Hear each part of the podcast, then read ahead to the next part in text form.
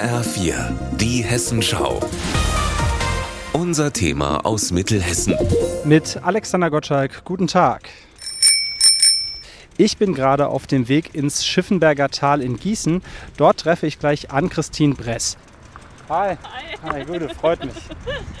Ann-Christine ist 29 Jahre alt und studiert in Gießen Umwelt und globaler Wandel. Aktuell ist sie aber auch eines der Gesichter der Stadtradelkampagne in Gießen. Also du hast schon ganz schön Kilometer jetzt heute in den Beinen, ne? Ja, ich schätze mal so 30, 40 Kilometer bin ich gefahren heute. Ann-Christine kommt gerade aus der Wetterau.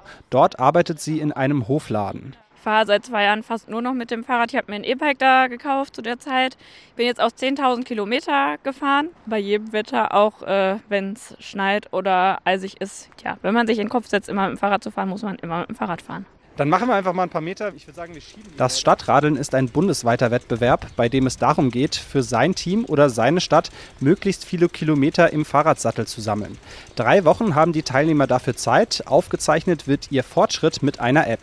Ann-Christine gehört zu den sogenannten Stadtradel-Stars. Das heißt, sie verzichtet im Aktionszeitraum komplett aufs Auto.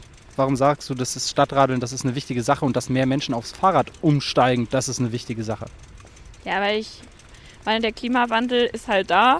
Ja, und ich fand halt mega krass irgendwie dieses Waldsterben im Sauerland, weil ich da ein paar Mal durchgefahren bin und dachte mir so, okay, du musst jetzt irgendwas machen. Und dann habe ich mich halt fürs Radfahren entschieden. Rund 4000 Menschen nehmen allein im Landkreis Gießen am Stadtradeln teil. Zu ihnen gehört auch Kreisverkehrsdezernent Christian Zuckermann. Klimaschutz ist in aller Munde, die Klimakrise ist äh, hochaktuell und ähm, der können wir uns nicht entziehen.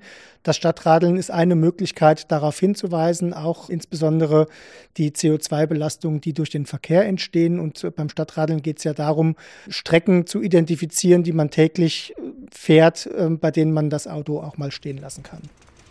Am Samstag wird das Ende des Stadtradelns gefeiert mit einem großen Fahrradtag in Lich. Bis dahin will auch Ann-Christine Bress weiter fleißig in die Pedale treten. Ich fahre jetzt noch zu Freunden und bringe denen noch ein bisschen Obst und Gemüse vorbei. Genau, und dann würde ich gleich mal nach Hause fahren. Dann, ciao, mach's gut, komm, komm gut heim